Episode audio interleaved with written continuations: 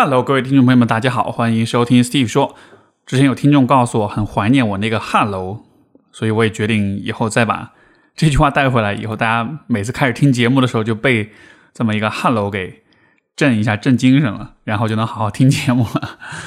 今天节目开始之前，想先给大家做一个小的推荐，因为在我们的听众来信当中，可以听到很多朋友都有情绪的问题，嗯，包括对于个人成长、亲密关系、自我认知，都存在着很多的困惑。通常呢，我会鼓励大家去进行心理咨询，但是我理解很多朋友可能因为各种各样的条件的限制，暂时没有办法去进行咨询，但同时又会遇到焦虑、遇到抑郁、不开心、失眠或者情绪的波动等等。在这样的情况之下，有什么其他的可以尝试的选择呢？所以在这个地方，我就想要向大家推荐由各色 DNA 这个团队开发的一个基于正念和情绪书写的在线自助工具。这个工具叫做二十一天。正念书写行动营，简单来说，它就是一个在线的心理学训练计划。你只要每天花十五到三十分钟的时间，就能在二十一天的时间内显著的改善自己的情绪状态。它融合了正念认知疗法、认知行为疗法、积极心理学等体系。它的目标就是培养你的情绪觉察能力和调节能力，促进你的情绪稳定性，提升抗压能力，也能够缓解焦虑、抑郁、失眠等等情绪性的问题。这个工具不能完全的替代心理咨询啊，如果你有比较严重的精神健康问题，还是应该求助于专业人士。但是对于大多数希望调节抑郁、焦虑、失眠等问题，包括走出情感、职场、人际关系和人生低谷的朋友来说，它其实都是一个性价比和便利性相当高的选择。而且各色 DNA 的团队本着非常严谨的态度，持续的在监测参与行动营的用户体验。也会发现非常真实的数据反馈当中，很多人都得到了非常好的收效。像这样一种有数据支持的产品，我是非常的推崇的。我自己也体验过这个行动营，比较核心的部分，一个就是基于正念的各种练习，比如呼吸练习、正念进食、身体身体扫描等等；另外一个部分呢，就是模块化的书写练习。这个书写练习其实是非常有帮助的，因为不管是在心理咨询当中，还是在书写的过程当中。你都是在通过这样一个表达、组织、呃整理自己想法的过程去处理自己的情绪，通过这样的方式就能够帮助你把一些想要表达的东西表达清楚，把一些想要理清楚的东西非常清晰的给罗列出来。这样的一个产品，它不是万能药，它不能解决所有的问题，但是我认为在情绪调节这个细分领域之内，它的效用还是非常的出色的啊，而且确实会比心理咨询性价比高很多。参与这个项目的费用是四百九十八元。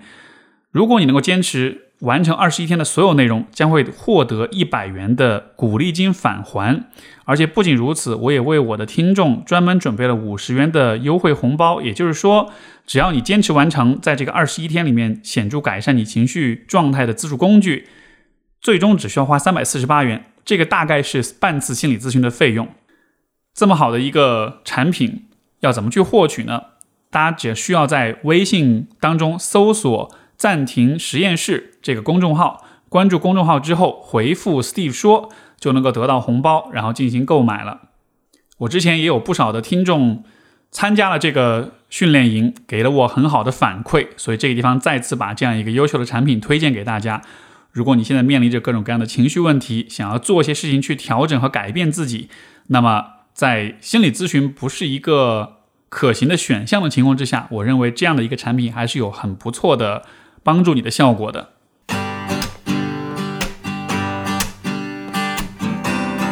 欢迎收听 Steve 说，和我一起拓展意识边界。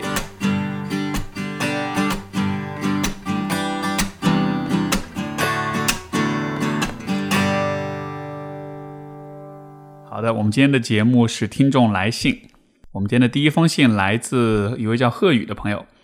啊，他说就是先说说我自己吧，我是出身贫寒，哦，这是这是一封有呃这是一封有关友谊的提问啊，啊，先说我自己，我出身贫寒，父亲懈怠无能，母亲辛劳成怨，却不曾离开，弟弟小我两岁，因生病被宠得眼高手低，常年跟家人发疯似的吵闹，总的来说家里鸡飞狗跳和祥和平静的日子各占一半，这样的环境下长大的我极度缺乏安全感。敏感、玻璃心、情商低、情绪容易、情绪行为容易极端，和我任何关系相处的门槛都很都很低。我总希望别人怜悯我，总是潜意识把自己放在一个弱势的位置。事实上，我也确实不太好过。没见识过什么大世界，没穿过什么好好东西，从小到大都被身边的各种小群体孤立，或被看不起，或被拒绝，有过社会底层最底层人民的切身感受，所以这么多年我极少有志同道合且实心待我的朋友。然后我今天想说，就是跟这位朋友的故事。这位朋友是我的高中同学，独生女，家境殷实，父亲感情和父父母感情和睦，家庭幸福，给我感觉无论做什么事情都很有底气，不怕事儿，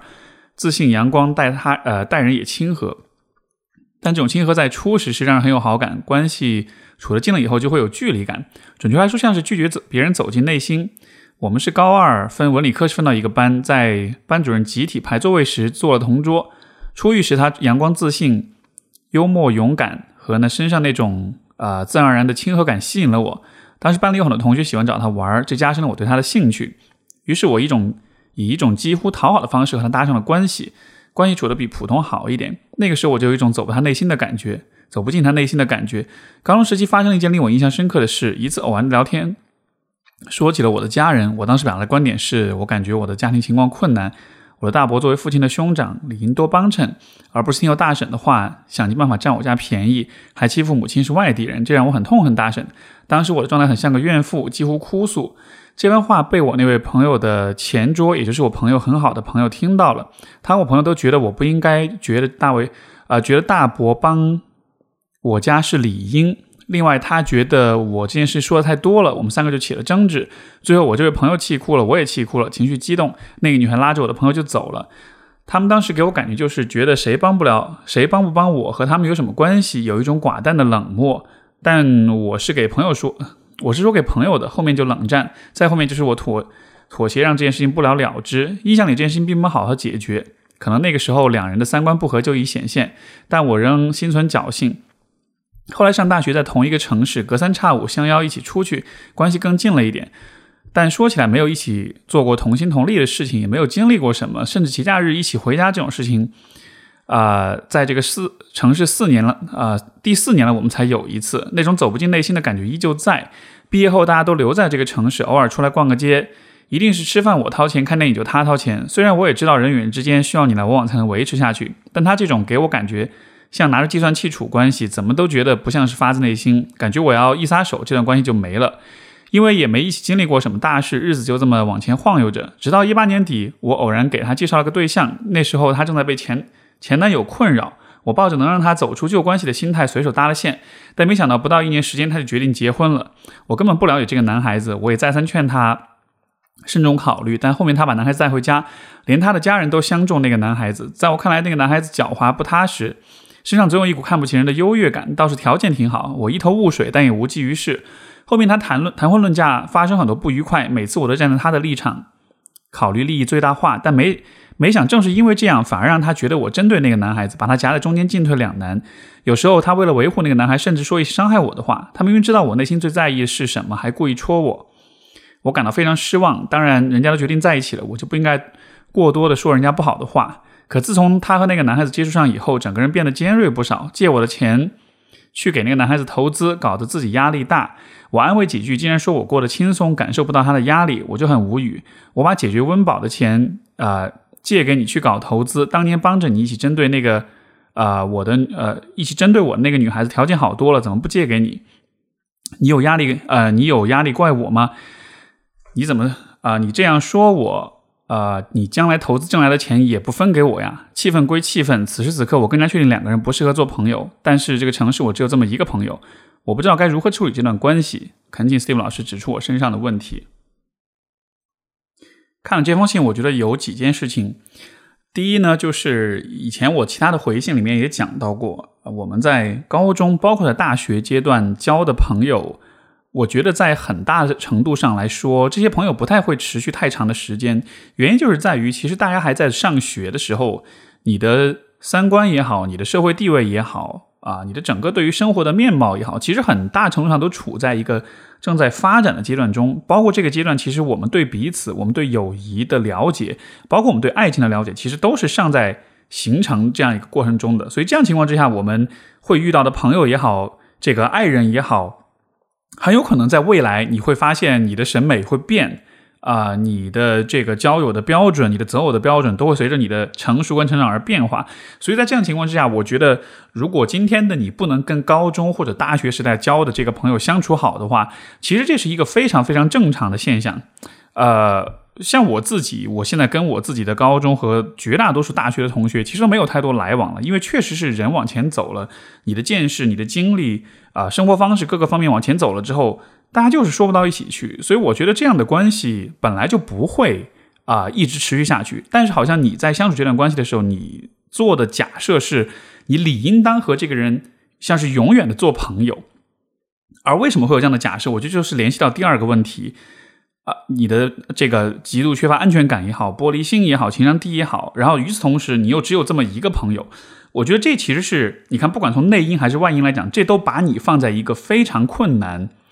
非常弱势的一个位置上，你只有一个朋友，但同时你又啊认为自己是有性格上的这种问题的，那么很有可能发生的状况就是在一开始你和这个关系，你和这个人交上朋友的时候，在那个时候可能你就是已经带着很多的妥协、很多的牺牲、很多的取悦去和他交往了，就你们的关系在维持，从一开始就已经有了一些前提，而这个前提就是你会有一点亏损，你会有一点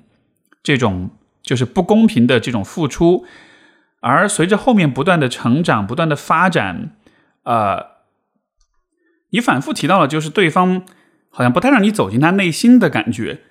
呃，换到他的角度，我会有的一种猜测，可能不是他不让你走进他的内心，可能是从一开始他就已经知道他跟你不一样，你希望走进他的内心，但那可能只是你的一厢情愿。但从对方的角度来说，呃。不管这种是出于家庭背景的区别也好，是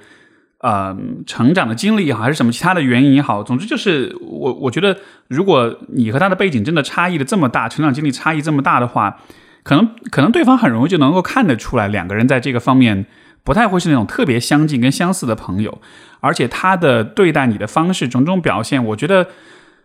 可能更多就是因为你主动的去讨好他吧，所以说他不介意有你这样一个朋友在身边。但是我觉得，如果他真的是刚好觉得你这个人他喜欢、他在意、他愿意接近的话，可能一直以来他的态度都不会是这样的。所以我觉得你自己的那个状态决定了说，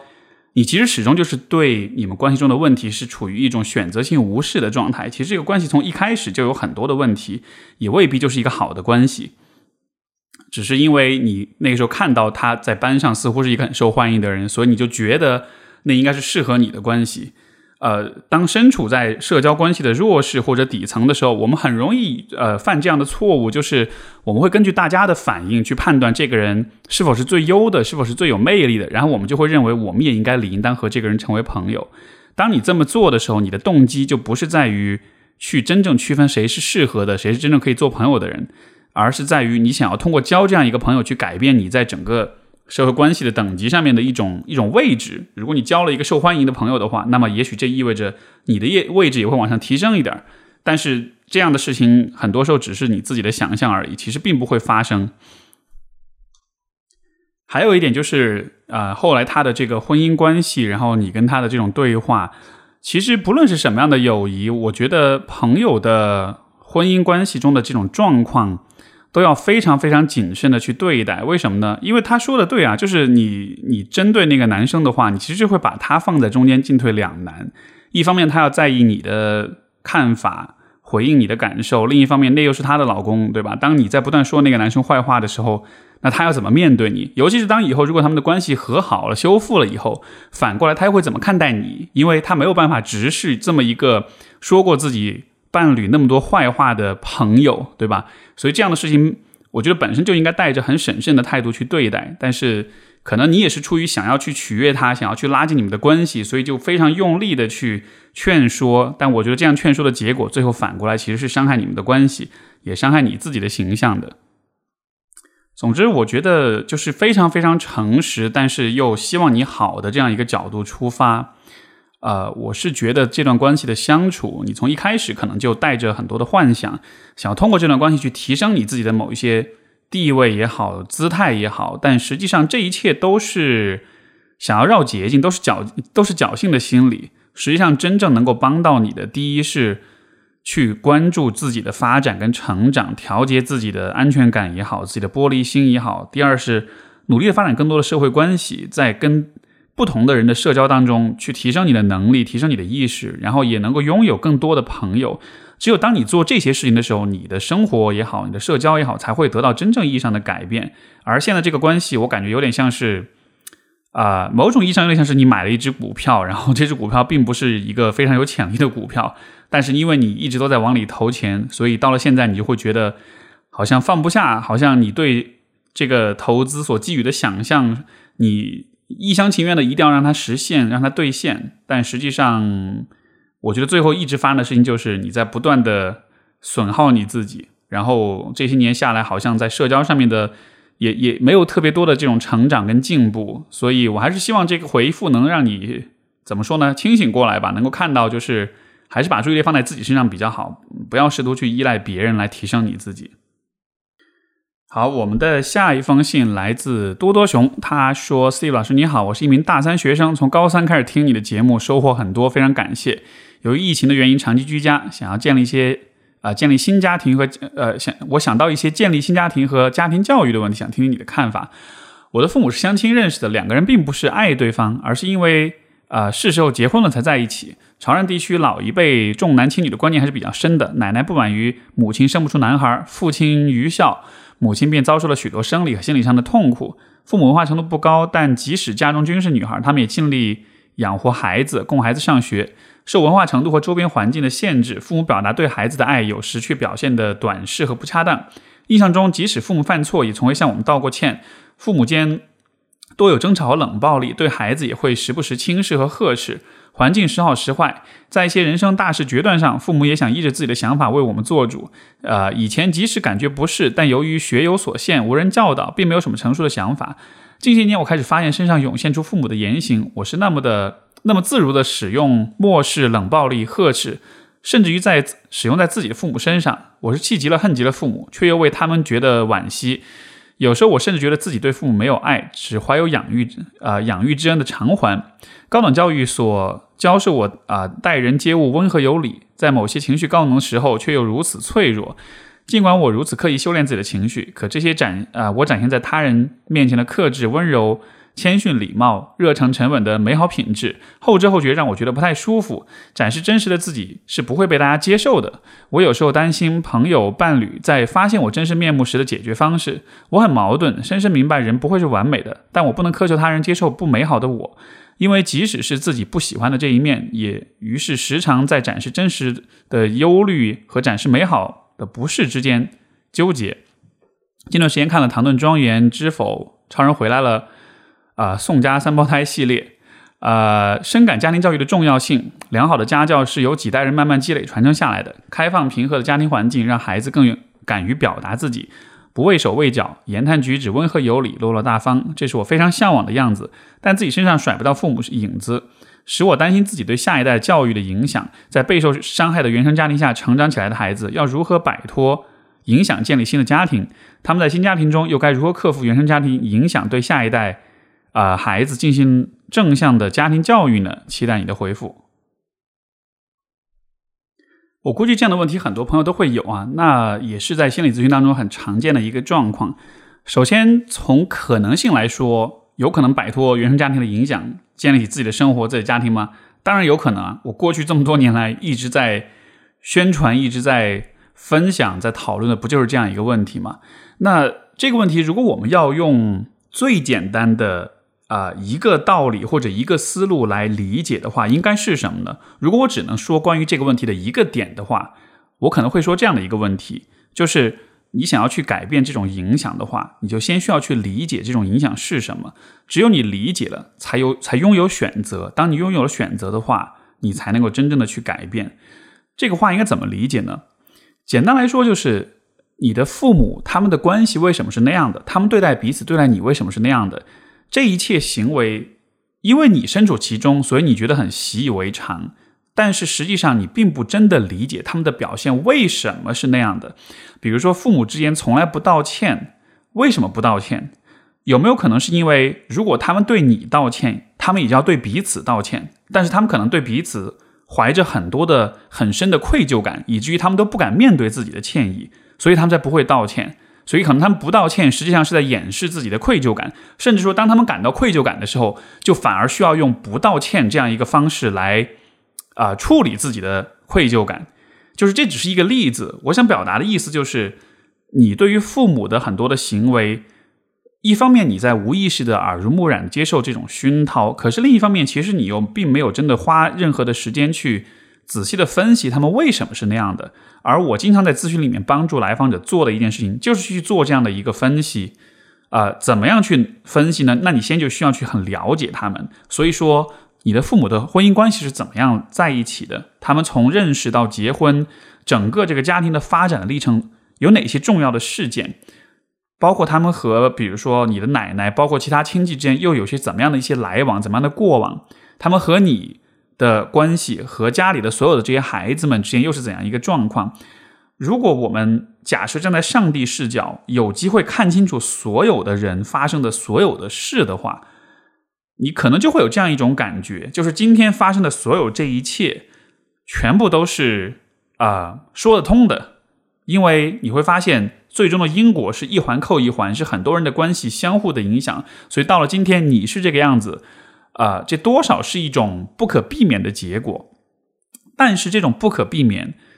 在未来能否改变吗？当然是可以改变，前提就是你需要有意识，因为之前的这种不可避免，是因为你不知道在发生什么，你只是身处其中，你只是习惯了那样一种相处，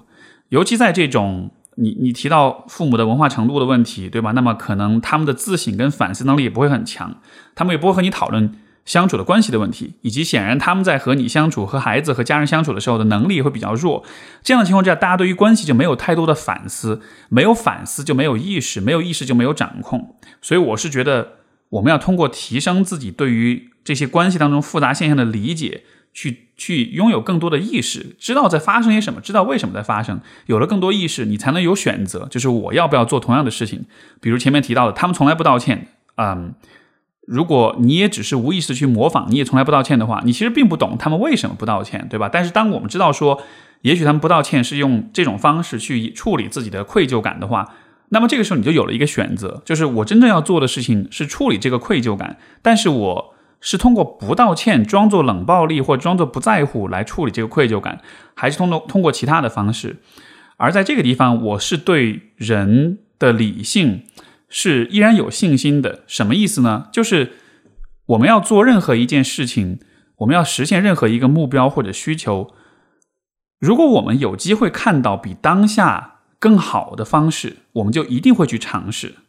以前你一直像你父母那样用冷暴力、用忽视去处理愧疚感，但是，一旦当你看到了这一点，你就能够想象比这种方式更好的啊。这个道歉的或者处理愧疚感的方式，对吧？比如说坦诚的表达出来，和对方有一个推心，呃，这个这个就是呃发自内心的这样一个呃促膝长谈的这样一个过程，啊，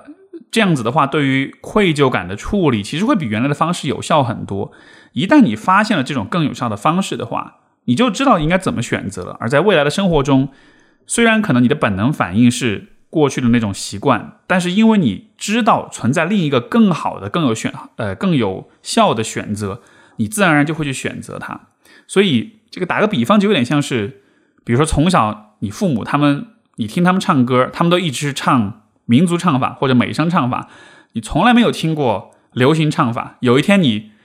通过网上的这个歌呃听歌的平台，然后发现了原来世界上有流行唱法这么样一种。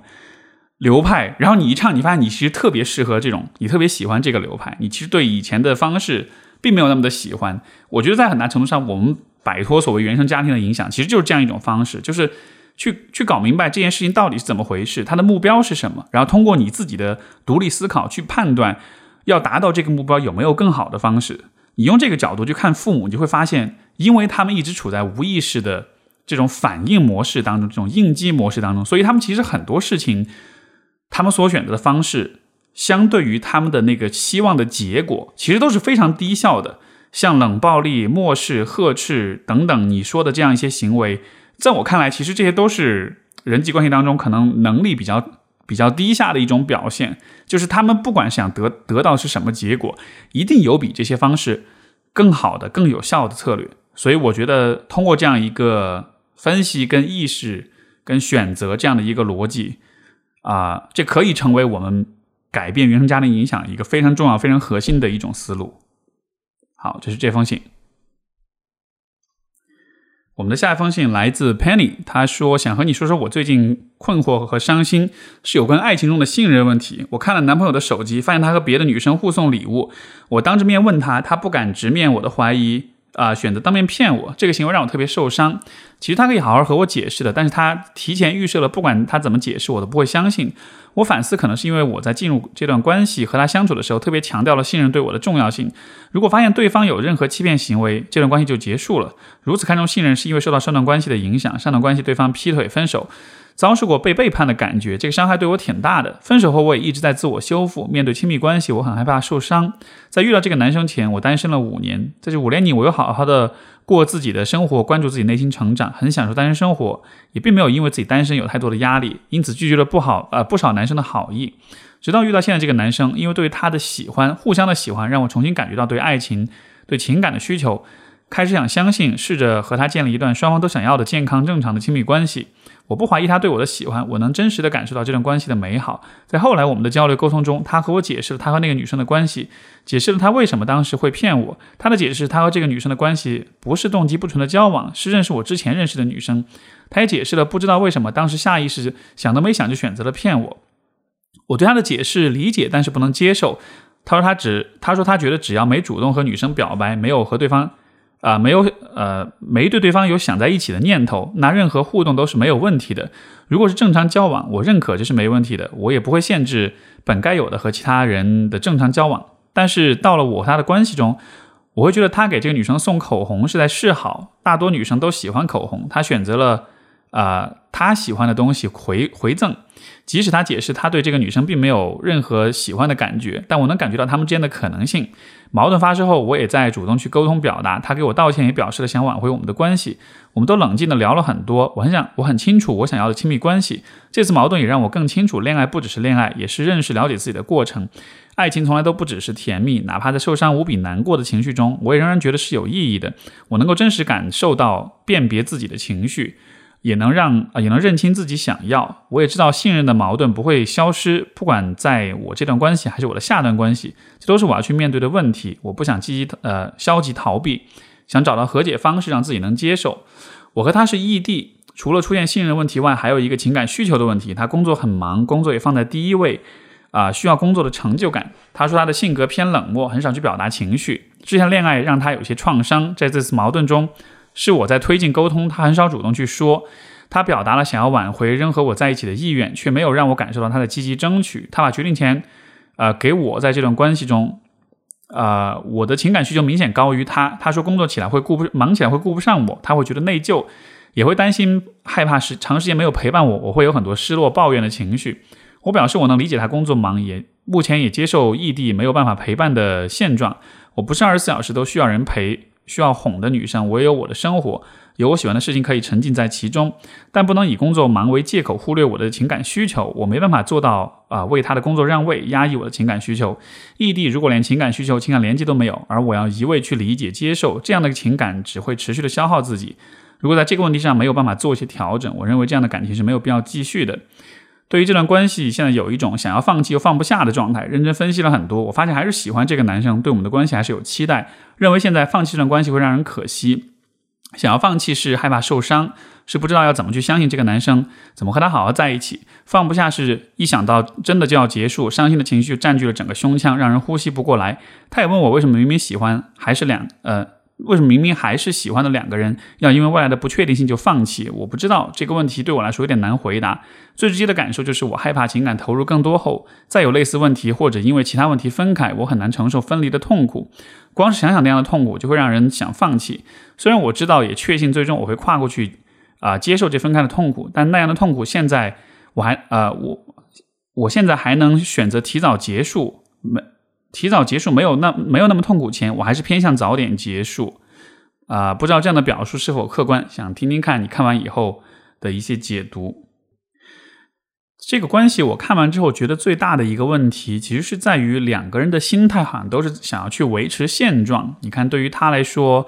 他就是希望你能信任，不要去怀疑他，然后呢，也希望你能够去接受现在这个异地这样一种没办法一直陪伴的现状。而你呢，也是希望你们的关系维持下去，这样子就不会很痛苦，因为你知道，如果分开的话，如果关系有进一步的往前走，就朝着分手的方向走的话，你就会很痛苦。所以就好像是两个人都希望去维系现状，但是显然现状对于你，对于他来说又都是不那么令人满意的。而这个现状上面又增加了另外一层硬伤，就是异地。在这样的情况之下，就好像你们的关系是总体都是，不管是你是他，还是这个客观条件，都让你们的关系处在一个非常停滞的状态之下。而在这样的情况之下，两个人自然而然就会很容易痛苦，很容易失望。因为就好像是对于未来是没有什么希望的，至少在你所讨论的这些话题当中，我其实没有太看到，就是你们有去想、有去交流，说我们想要变成什么样的人，我们希望我们的关系走向怎么样的一个方向。我觉得维持现状这个态度本身其实也没有什么不好，但是也许这种态度更适合那种。在当下能带来很多开心，然后完了，大家就是大家就是约约会玩一玩，然后这个彼此陪伴。就是如果你们本身就认定了这个关系不太会有什么未来，只是当下刚好喜欢彼此，嗯，而且尤其又是在在一起在同一个城市的话，这样的情况之下，我觉得是 OK 的，就是大家好聚好散，对吧？然后这样的一种呃心态或许是更适合的。但是现在你们的状况是，好像你在关系上又希望这个关系长久。但是又因为是异地，所以又不确定。然后在这样一个情况之下，双方都展现出的那种更偏向于维持现状，但是好像没有办法，也没有意愿去建设一个更深的关系那种感觉。所以我读下来，这是我最大的一个啊感受。至于像什么送女生口红什么的，嗯，这种事情在遇到的时候，当然会觉得是一个可能很冲击的事情，很影响两个人的信任。但如果放在一个比较长的时间跨度里的话，啊，尤其是在那种能够一直往前走的关系里，这最终都会成为一个小插曲。就是回头来看，你就会发现这种事情都是小插曲。如果你们的关系是像一条河流一样在不断的往前流动的话，那么这些无非就是在流动过程中偶尔冒出来的泡而已。一段时间之后它就没了。所以我重点看的其实还不是这种具体的事件，而是你们整个关系的这种趋势。而从这个角度来说。不是很乐观吧？所以在这样的情况之下，嗯，我也不想绝对意义上的认为你应该分手，但是我觉得至少你们应该有所讨论，两个人的关系在未来希望变成什么样子？你们对未来的呃婚姻家庭是什么样一种渴望，什么样一种追求？大家是否追求一致的东西？大家的想象是否接近？至少聊一聊这个方面的问题。聊完之后，说不定你能够更好的做出决定。如果大家想要的东西是一样的，那我们或许可以更进一步的去。投入这个关系，如果聊出来发现大家的想法不太一样，或者并不明确，那么可能这也意味着当下不是一个好的时机。那么这样的情况之下，这个关系的维系可能就会非常的辛苦。对，所以这就是对 Penny 的回信。我们的下一封信来自 Y Y 同学，他说：“Steve 老师你好，我写这封信是想谈一下我的家庭。我家里有时候给我的感觉是幸福的，有时候是一个悲剧。爸爸是个酒鬼，每餐必定喝酒，尤其每次喝醉他都会骂人。”感觉是在宣泄他心里的不满，骂的特别难听。妈妈是个要强的人，每次爸爸喝醉都会和妈妈吵架。妈妈不喜欢爸爸喝醉酒，看不惯，所以每次都和他吵，然后就会上演很多的闹剧，比如离婚、离家出走，甚至有一次妈妈被气得身体不能动弹了。从很小他们就吵，从来没有呃是从没有间断过。爸妈都很勤劳，每天起早贪黑干活。爸爸清醒时很正常，但是只要喝了酒就开始说话骂人，骂得很难听，很难接受那种。但清醒之后，他根本不承认他说过的话和骂过哪些人。清醒之后，就是任你骂他，他都不说话，沉默，认错态度很好。每次他都说他要戒酒，但是每次都是过了几天就又开始喝起来，都是这样的循环。我曾试图改变，但是每次当爸爸保证说不喝了的时候，我总抱着很高的期待，总想着可能这次真的就不同了呢。但是希望越高，失望越大。每次爸爸呃喝完酒都开车，好几次险些出了人命。啊，也出过一两次车祸，但即使这样，他还是喝，没有什么能让他不喝。我很煎熬，有时候想要逃离，但是一个大学生没有经济来源，也不知去哪里。我很心疼妈妈，好几次劝妈妈离婚吧，但她舍不得我和妹妹，就这样一直忍着。我现在真的觉得我已经尝试了所有我能想到的办法，让这家庭变得越来越好，但是没有办法改变根基。面对这样家庭，我该如何呢？因为你给的信息不是特别的全面，尤其是你父母他们是什么样的人，他们的家庭历史，呃，这个关系历史什么，所以我觉得可能有一部分就需要靠我的一些推测跟脑补了。那我觉得如果我在你的位置上，我可能会试着更多去了解，就是父亲跟母亲分别是什么样的人，啊，他们的关系怎么样？从你父亲的角度来说，我觉得我注意到了几个点很有意思。第一个就是说，他清醒之后，你怎么骂他，他都不说话，沉默，认错态度很好。那么，这是否意味着他在清醒状态之下，他其实是不倾向于表达自己的情感的？他是倾向于默默承受的？我不知道他在生活中是不是也是这样一种风格。第二就是，呃，你妈是个比较要强的人，那我不知道这种要强在他们的关系当中意味着什么？是否意味着你爸其实也在清醒状态下是不太能够跟你妈去讲一些，就披露一些自己内心的情感呀、自己的脆弱面啊，或者是什么的？因为他会。喝酒喝完之后会这么吵，会这么折腾的话，那么可以看到，就是这这种反复的酗酒，这种有点自我毁灭的倾向，一定是因为心中积累了很多各种各样的情绪。这个情绪是因为婚姻关系带来的，还是因为他自己的成长经历或者他的生活状况？总之就是感觉他好像在生活中没有什么其他的途径去流露、去表达自己，而喝酒实际上是一个。啊，就人们为什么会发酒疯，也是因为酒精会降低人们的自我意志的能力，就是你就会变得更冲动，你就会更加的不去约束自己，从而心里的情绪就更容易发泄出来。所以，如果你爸一直需要通过喝酒来释放他自己的话，那么可能这意味着，第一，他心中积累了很多东西；第二，这些东西在平时他是用非常强的自我压抑去处理的，以至于这种自我压抑可能成了一种习惯。所以说，啊。把这些东西压在内心久了的话，人会痛苦。那痛苦之下，唯一能够让他就是暂时得到释放的方式，就是喝酒了。所以，你爸内心到底是积压的是什么东西？我觉得可以试图试图去了解一下。以及就是你你你父母之间，他们如何为彼此提供情感支持？尤其像你妈，她讨厌你爸喝酒的样子，但她有喜欢你爸爸的地方吗？他们有感情好的部分吗？嗯，他们有相互呵护跟照顾的部分嘛？也许可以更多看看这一些部分，看看是怎么样一个状况。总之，就是这种呃成瘾的行为，我觉得很多时候也都是因为痛苦跟孤独跟缺乏社会支持。这也让我想到以前的这个一个实验，就是说，如果你把一个小白鼠啊给它提供这个含有毒品的水，然后它只要按一个按钮，然后就能喝到这个水，它就不停的喝。这个是我们对于这种成瘾行为一个很常见的一个理解，对吧？但是这个实验实际上它还有一个延伸的版本，就是如果这个小白鼠小白鼠放在笼子里，但是笼子里除了这个能喝这个水以外，还有其他的小白鼠，还有可以玩的地方，还有各种玩具，还有各种其他的食物。当它有一个很丰富的环境的时候，它去喝这个带有物质、带有药物的水的概率就会大大降低。所以，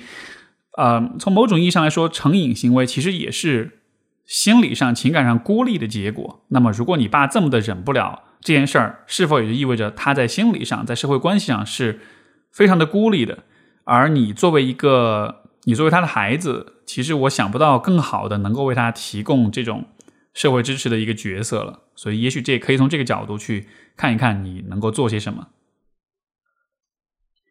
我们的下一封信来自，我们就叫他蔡同学好了。他说：“我是一名即将毕业的大四学生，因为三月份一次非常严重的焦虑，开始寻找自我解救的方法，因此非常荣幸听到您的播客。先也有想过进行心理咨询的想法，但由于手头资金没有呃的考虑，没有实去啊实践。其实，在高三的时候，因为考稿压力和家里发生一些事情，双重呃挤压的状态下，有被爸妈带去过一进行一次心理咨询。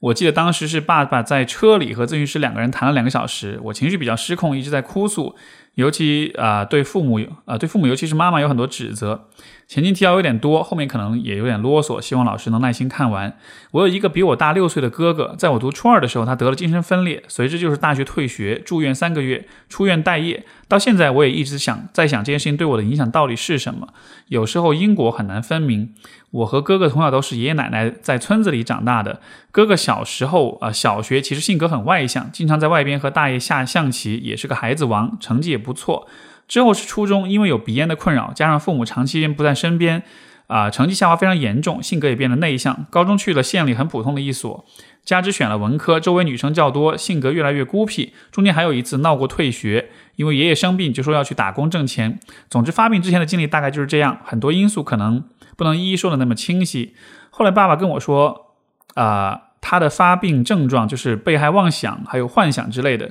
因为当时我在读初中，啊，对这些不理解又很抗拒。哥哥出院后关系一直很不好，他在恢复中情绪也不稳定，比较易怒易躁，啊呃易暴易怒。我也很恨他。把原来的和谐家庭弄得支离破碎，有时候还会上升到肢体上的冲突。在这之前，我对哥哥的感情是比较敬畏和崇拜的，但是记忆中并没有特别亲近。在夜里害怕被他杀掉，睡觉会锁上房门，有时候还会枕头下藏刀。呃，现在想想，青春期我的戏也很多。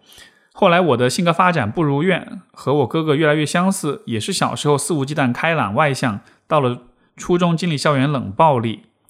啊，只有初一后面重新分到周围都是很温暖的人，但是我交友方式重新分班，周围都很温暖，但是我交友方式我看起来很不正常，比较类似于等价交换，我会迫不及待把自己的秘密呈现给我觉得处得来的人，以这种方式换取信任，也是从初中开始变得自卑，高中考进了市重点高中，也可以说是目前最幸福的一段时光，认识了一些很好的朋友，但性格还是越来越孤僻，成绩由初中的拔尖到现在的中等。啊的落差，好朋友家庭和氛围的优越，都让我开始羞于把家庭暴露在别人眼光下。很多时候，我都会胆战心惊的去想象，我会不会像哥哥一样得病，要不要自杀，心理承受能力变得很差。这也是高中去心理咨询的一个原因。我自己也会无形中给自己施压，感觉自己是父母唯一的指望。但这种想想又认真想想又觉得可笑啊，而且也没有能力成为。没有没有能够成成为我努力让我努力的动力，所幸是高考发挥还算正常，去了二幺幺啊一所二幺幺读设计类专业，父母对我很多选择都啊不加干涉，专业也是我自己选的。其实我是一个没有多少主见的人，很多影视作品和小说任务都会写一个经历很多磨难的人遇事会变得多么多么坚定和独特，而我恰恰相反，对自己的不满和对一些拥有的想拥有的特质的渴望，让人让我产生了一种类比心理。刚上大学时看了大量的电影、看书，把一些故事主人公的经历同质化，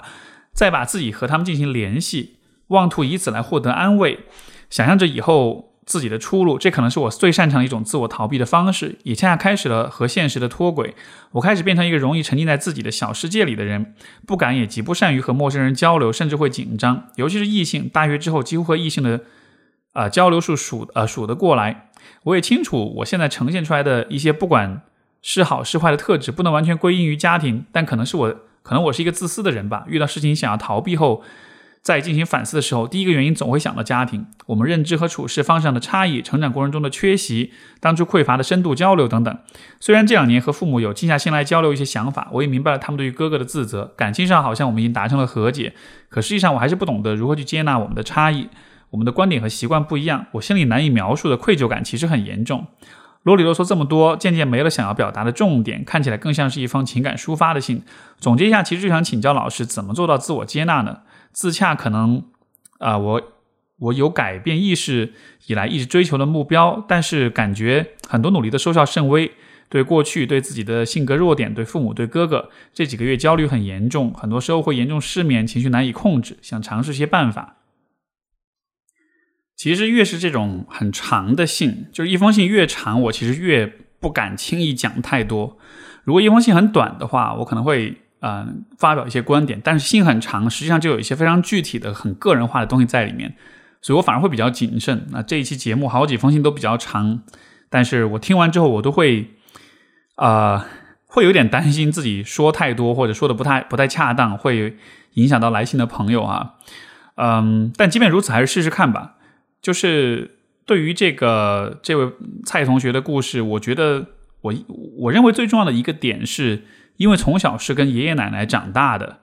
而不在父母不在身边，父母本身可能跟你们的交流、跟你们的指导也会比较少。我认为这其实是很多的，应该说是留守儿童吧，就是会面临的一个很重要的问题，就是人其实从小。而且我说的小是零到六岁这个阶段，人在从小其实是需要很多的来自照顾者的语言和交流上面的这种刺激的。我们的语言发展也好，我们的与人相处的方式也好，能力也好，还有就是我们自己的情绪表达，我们对别人情绪的理解，整个这一个社就是社会关系这一个部分的能力，其实都是需要在早期接受比较多的刺激，我们的大脑才能发展出相应的部分来，我们才能处理好这个部分。而我觉得，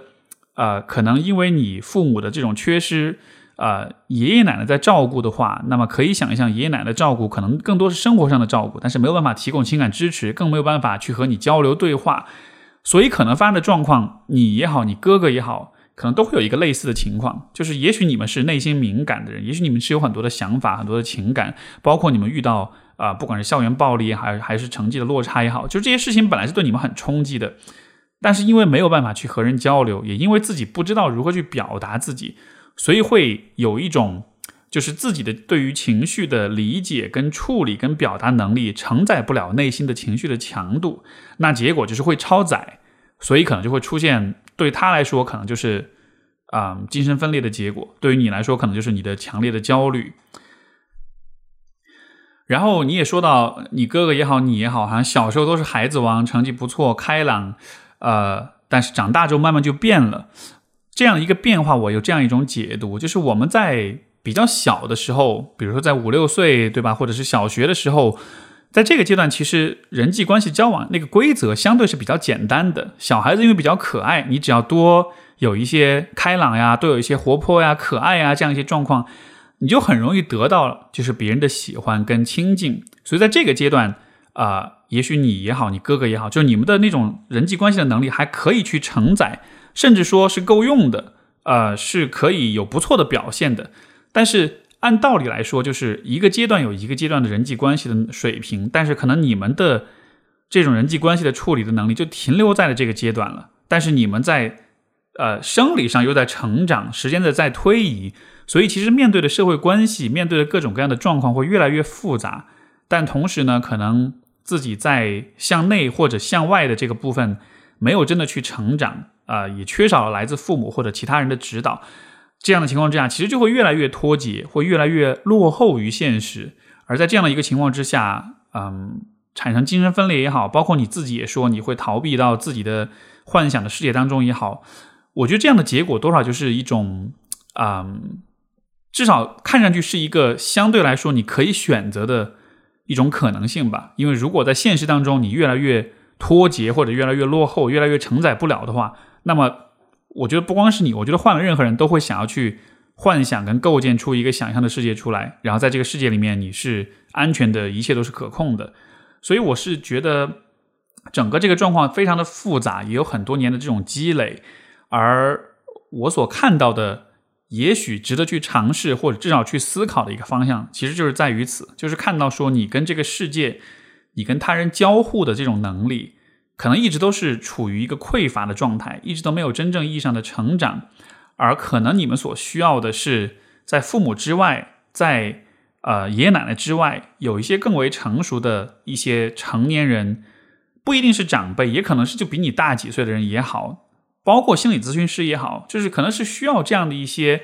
嗯心智发展更为成熟的人去给你们做一些示范，做些榜样，做些指导，然后慢慢的，也许这这能够。帮助你提升你自己的那种承载现实的能力，从而你对于你面对现实就不会那么的焦虑，那么的感到如这个呃就是负重不堪。所以我知道这是一个很模糊、很抽象的答案，但是因为这个问题确实很复杂，我确实没有办法给到什么特别具体的建议，也只能是这样一个思路。也希望对这位同学、这位朋友有帮助。我们的下一封信来自小梁，他说：“请帮帮我吧，不知道是否要去看病。”可能由于最近紧张吧，注意力比较敏感。有一天学习的过程中，突然萌生一个想法：万一我的室友打扰我学习怎么办？室友之前打扰过我学习，之后他保证只要我看书，他就不会和来呃过来和我讲话。可是我还是就这样假想了一下，然后我就陷入了无穷的焦虑之中。我们之间有很不愉快的经历，我我又开始回忆那些非常糟糕的事情，半夜还气得睡不着。怀疑完我那个室友还不算啊，开始想我自习室认识的其他同学，他们会和我讲话吗？然后我就去发消息，很委婉的说，看到我学习就别和我说话。学校图书馆有个同学喜欢看别人在看什么书，我甚至会离他在离他很远的地方想，有没有可能他会回来看我在做什么。接下来想我的好朋友，因为之前他在我们家住过几个月，虽然相处比较开心，但是但还是会想会不会之后他又来问我行不行。虽然今年一整年他都没有可能来，我还是担心。没错，一年前的事我在回忆，一年后的事我在幻想。我呃活不到当下。以上内容我明确了一件，就会接着想下一件。呃，还有要是谁一直没回我消息，我就会一直看手机，一直想着回呃想着回忆。啊，此类状况持续了很久，一直都有强迫性思维、自动化思维，不知道有没有必要去医院？感觉自己是神经病，很沮丧，很无助。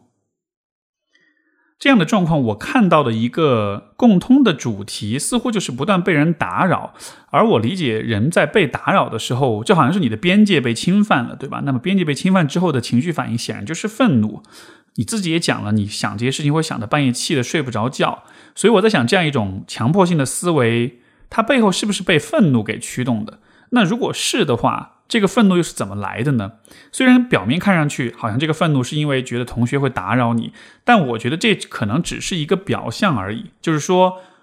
如果你心中已经存在很多的愤怒，但是这种愤怒又需要找到一个出口去表达出来的话，或许你就需要去构建出一些听上去合理的一些解释。那么，可能对于你来说，你在无意识当中构建出来的一个解释就是：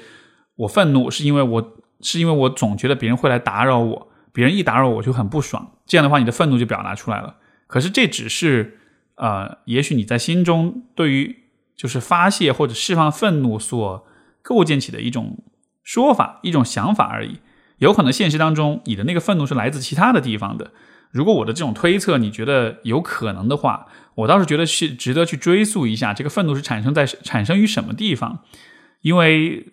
就是我的直觉的感觉，就是这可能和当下被打扰没有特别强的关系，这可能和生活中其他的一些曾经的一些其他的经历有关。那么至于这个具体是什么，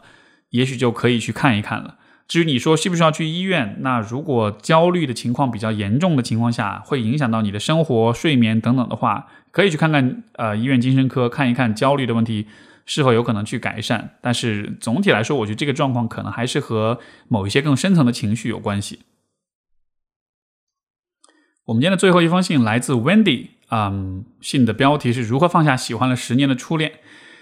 他说：“我遇见我的前任是在高一，分手在二零一八年，整整十年。前任是我的初恋，这十年经历了好多次分分合合，之前都是因为异地，我也一直在读大学，没有见面，只是微信或电话。期间他有了别的女朋友，我们分手了。但是因为没有删微信，所以有时候会赞会啊赞朋友圈什么的。”